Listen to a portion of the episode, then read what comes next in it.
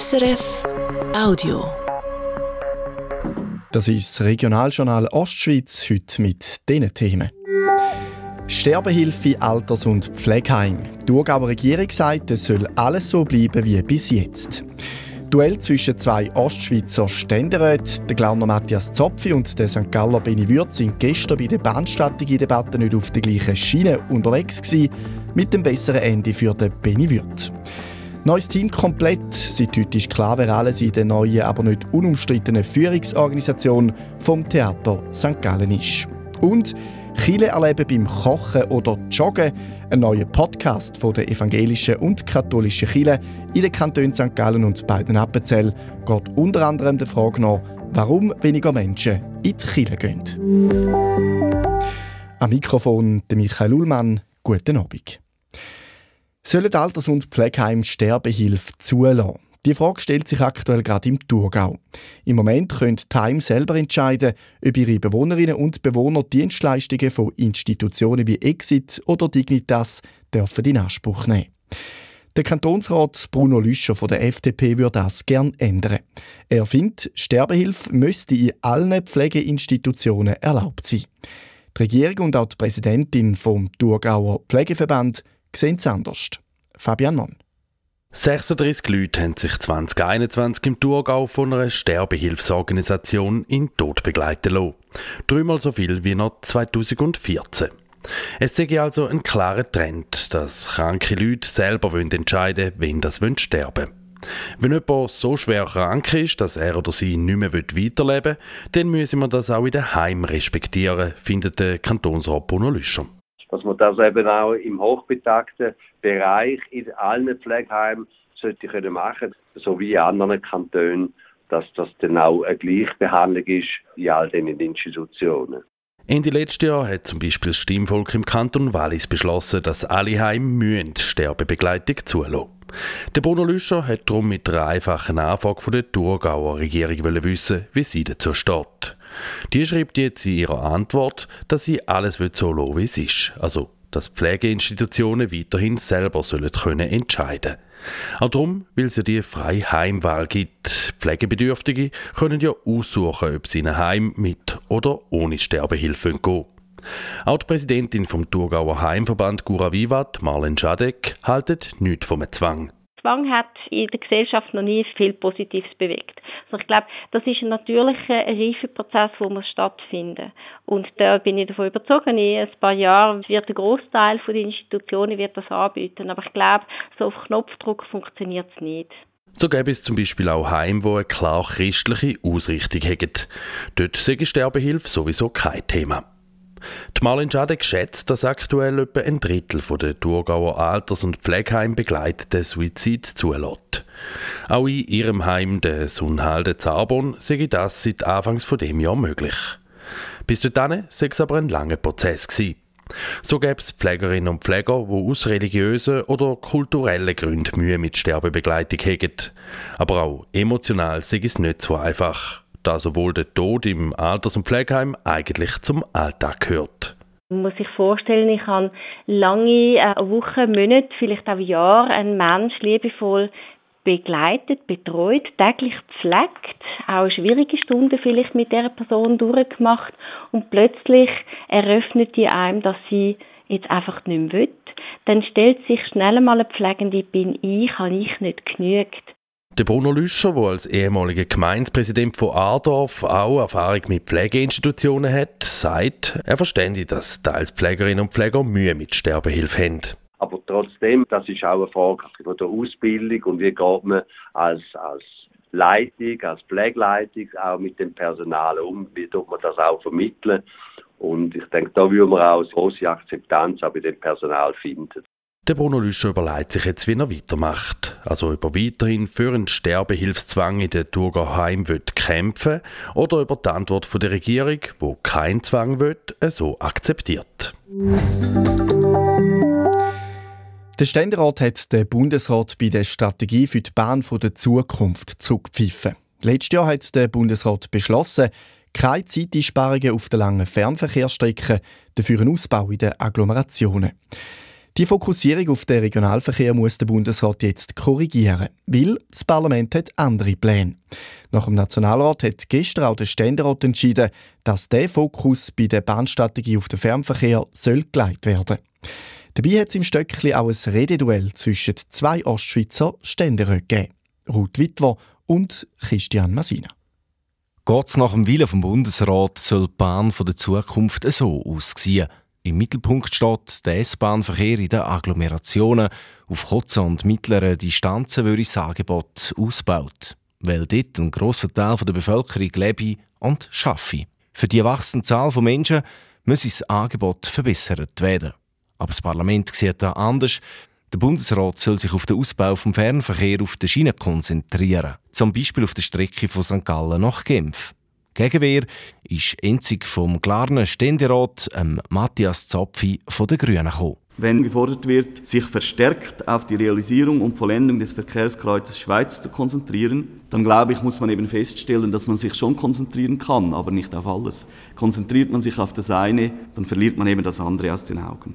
Da stimme ich so nichts, hat der St. Gallen Ständerat Benedikt Würth von der Mitte-Fraktion gesagt. Also das heißt, Sie brauchen am Ende eben beides, Fernverkehr als gutes Rückgrat des gesamten Systems und Regionalverkehr, äh, damit eben auch die Anschlüsse in den Regionen gut funktionieren. Unterstrichen hat der Benedikt Würth das dann auch mit einem Beispiel aus der Heimat von Matthias Zopfi am Glarner Land. Also die S6 aus dem Glarner Land hat keinen guten Kostendeckungsgrad, wenn die S6 keine guten Anschlüsse auf den Fernverkehr in Ziegelbrücke macht. Aber der Matthias Zopfi hat auf da aber nicht aufgegeben und ein Beispiel aus Frankreich gebracht. Dort gäbe es zwar ein ausgezeichnetes Fernverkehrsnetz mit dem Hochgeschwindigkeitszug DGW, aber wenn Sie dann in Frankreich einmal die Weingüter in Bordeaux oder die Henkelsteine in der Bretagne besichtigen wollen, dann werden Sie merken, dass in der Provinz eben der ÖV ziemlich dürftig ist. Worauf der Benedikt Würth dann wiederum gesagt hat, im Gegensatz zu Frankreich verfügt die Schweiz über ein stabiles Finanzierungssystem für den ÖV. Darum sehe ich den Vergleich mit Frankreich fehl am Platz. Dort haben wir eben gerade nicht ein so gut austariertes System, was Planung und Finanzierung anbelangt.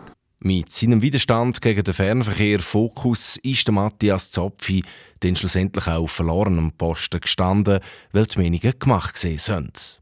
Der zuständige Bundesrat Albert Rösti hat dann zwar noch die ablehnende Haltung vom Bundesrat betont, aber viel Widerstand von seiner Seite hat es dann auch noch gegeben. Es gäbe gerne nicht so grosse Differenzen zwischen der Strategie vom Bundesrat und der Korrektur vom Parlament. Ich glaube, wir können in der kleinräumigen Schweiz, die nicht unbedingt vergleichbar ist mit anderen Ländern, wenn ich an die Agglomerationsprogramme denke, 37 Agglomerationsprogramme, dann sind wir eigentlich äh, eine Einheit und sollten das nicht gegeneinander ausspielen. Ich denke, das war auch nicht die Absicht des Bundesrats.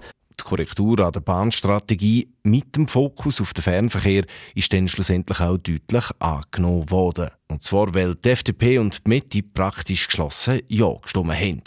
Die angepasste Strategie soll gemäss dem Bundesrat Albert Rösti dann im August parat sein.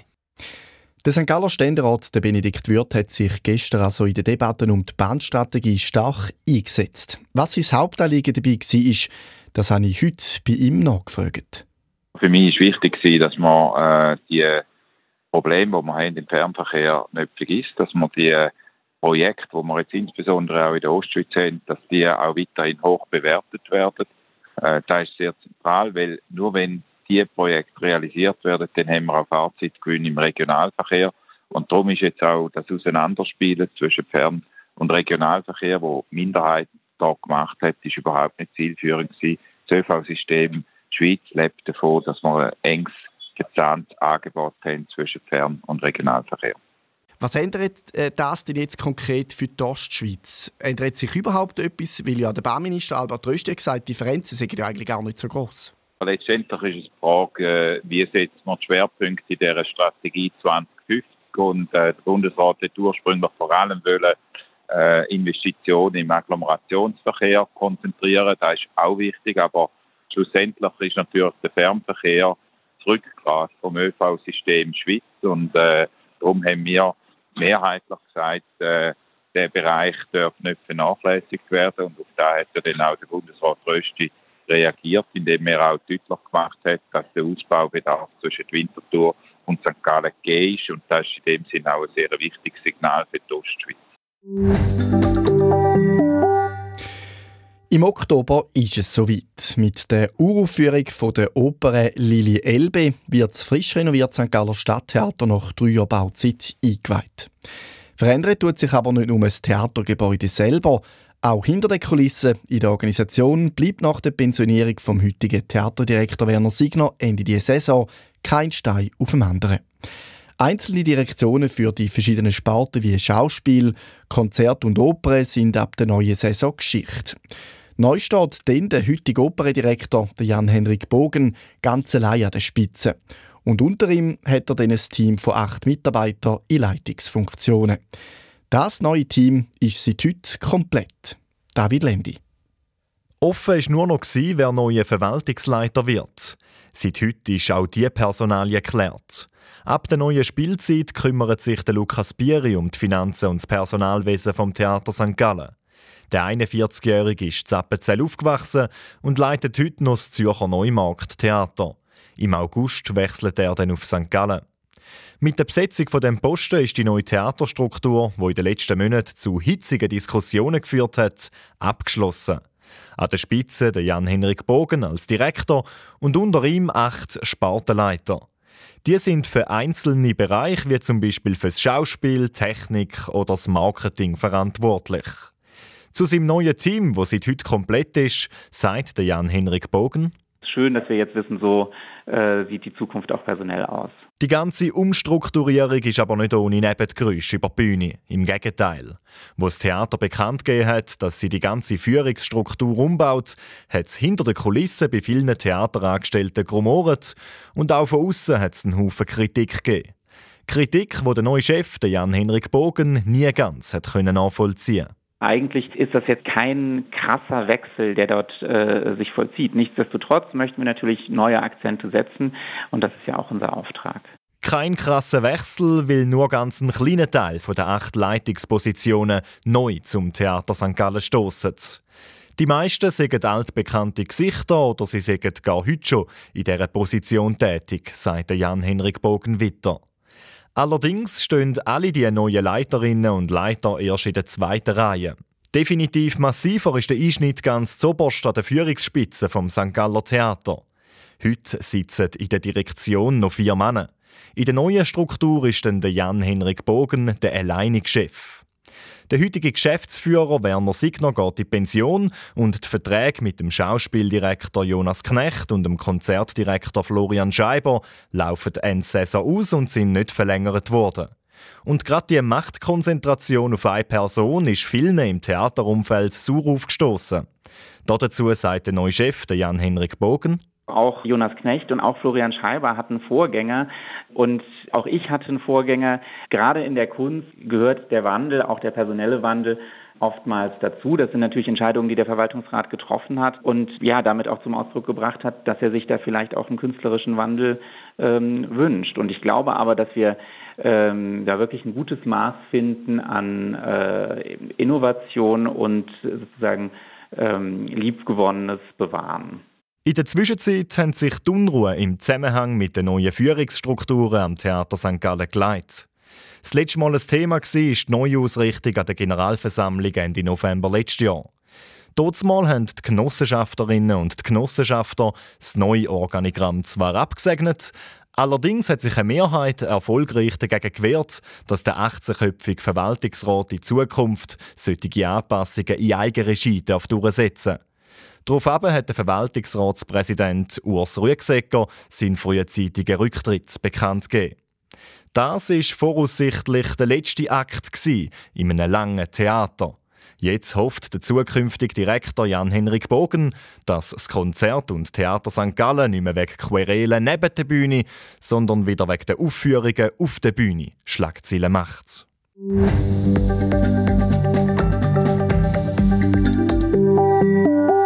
Regionaljournal Ostschweiz. Es ist bald Viertel vor sechs.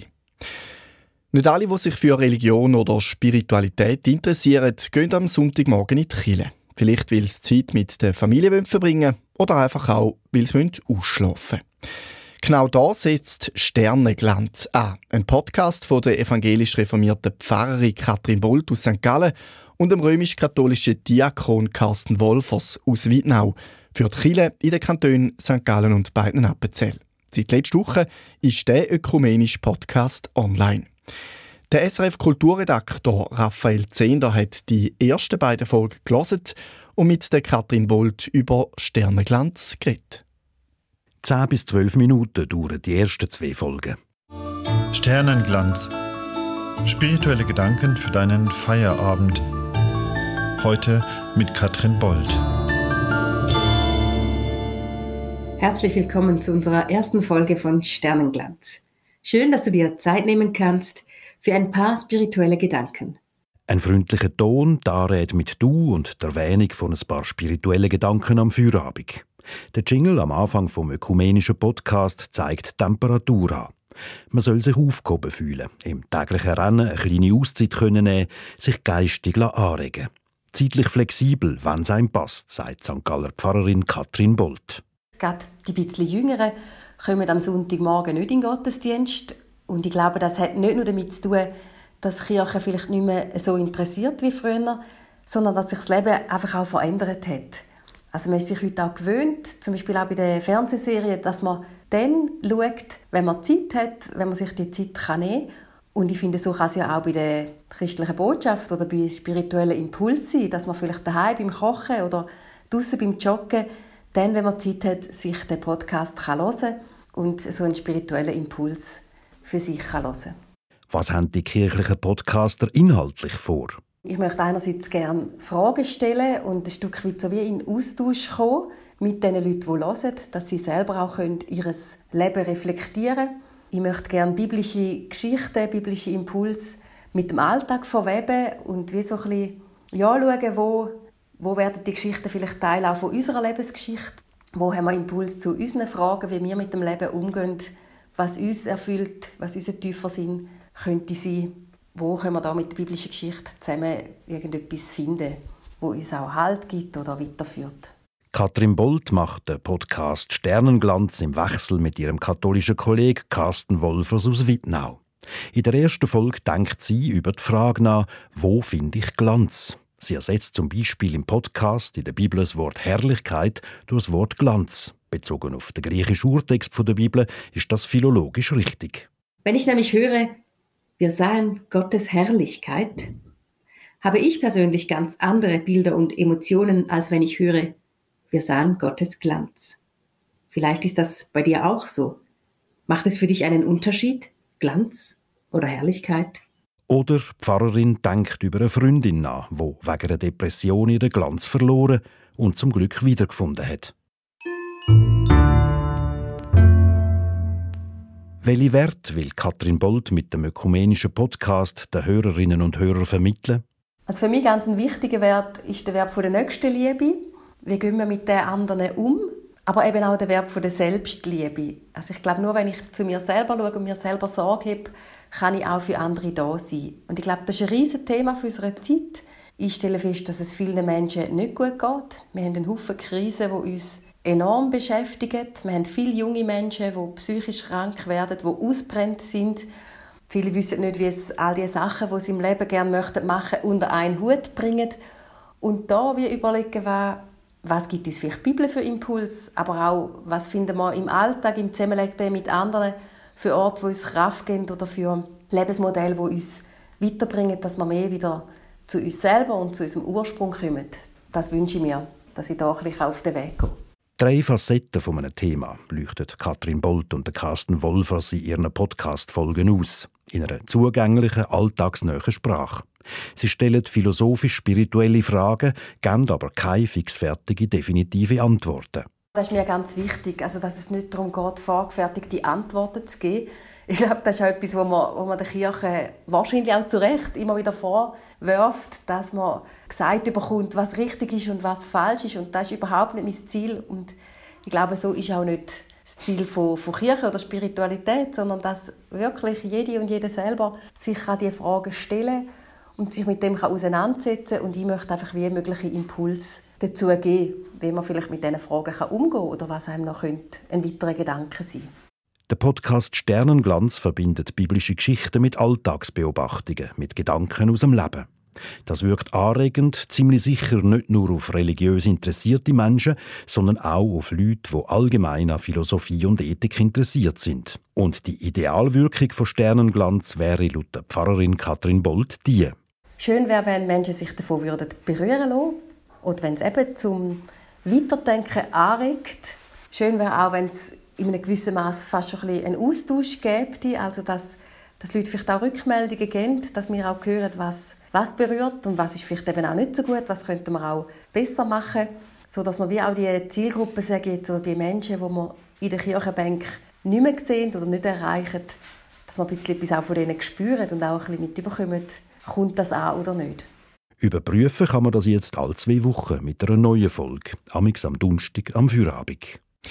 Der Podcast Sternenglanz von der katholischen und reformierten Kirche von der Kantone St. Gallen und beiden Appenzell. Alle zwei Wochen gibt es eine neue Folge. Jetzt gibt es noch einen Ausblick auf unser Programm am Wochenende und nachher noch ein bisschen Musik. Sogenannte Fußballfans, die auf dem Weg ins Stadion im Zug randalieren. So passiert letztes Wochenende, wo die FCB-Chaoten zu Luzern unterwegs waren und der Polizeisprecher gesagt hat, wir geben klare Vorgaben in den Fans, die jeweils kommen. Die Vorgaben werden in der Regel gut eingehalten, aussen von Basel. Und die Folge? Grosse Empörung, aber auch grosse Ratlosigkeit, wie es in Zukunft laufen soll, wenn die Basler auf Luzern kommen. Apropos Ratlosigkeit. Am Wochenende ist der Engadiner Skimarathon. Vorbereitungen so fast ohne Schnee schwierig. Also es ist schon ein bisschen Nervosität da in einer anderen Form als vielleicht andere Jahre. Die Leute sind jetzt aber parat. Welcher Aufwand hier hinter ist und noch mehr Geschichten aus der ganzen Schweiz gibt es im Magazin von Regional Diagonal. Morgen nach der 12 hier auf SRF 1.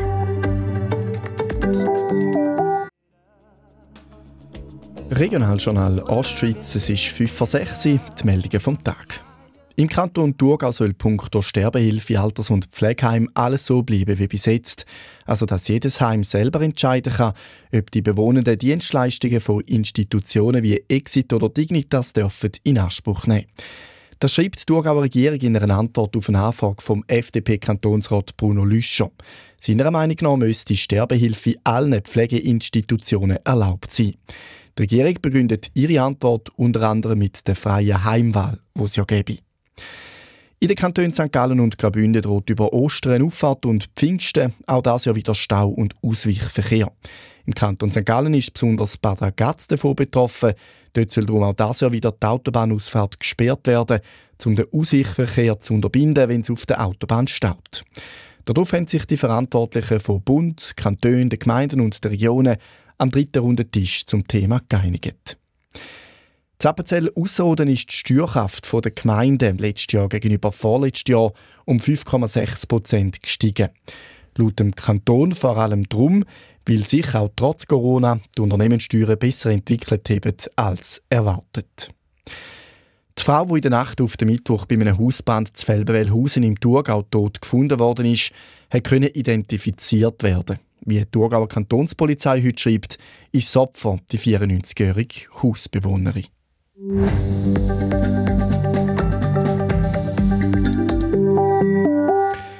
Die Wetterprognose für die nächste Stunde und das Wochenende die hat der Roman Brogli von SRF Meteo. In der Nacht und am Morgen gibt es weiter Schnee oder Regen, mindestens zum Teil. Es gibt vor allem im Glarnerland ein bisschen mehr als Richtung Bodensee. Auch morgen sind dann dementsprechend Wolken dicht. Der Wind der wird aber deutlich schwächer und ist morgen nur noch in den Bergen stark.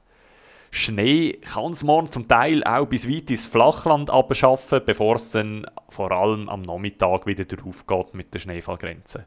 Auf den Bergen gibt es morgen so 20 bis 50 cm Neuschnee. Temperaturen machen morgen durch den Tag keine grossen Sprünge. Sie bewegen sich so zwischen 3 und 5 Grad in den tieferen Lagen. Am Sonntag wird es an während Tag immer trockener und sonniger, dazu wird es auch wieder milder. Regionaljournal Ostschweiz mit News und Hintergründen aus Ihrer Region. Für heute sind wir am Schluss der Sendung. Am Samstag sind wir wieder für Sie da, zu Abend um halb sechs. Und am Abstimmungs- und Wahlsonntag informieren wir Sie ab dem 12 Uhr Mittag stündlich über die Resultate. Verantwortlich für die Sendung heute der Patrick Kobler. Am Mikrofon war Michael Ullmann. Schönen Abend und schönes Wochenende. Das war ein Podcast von SRF.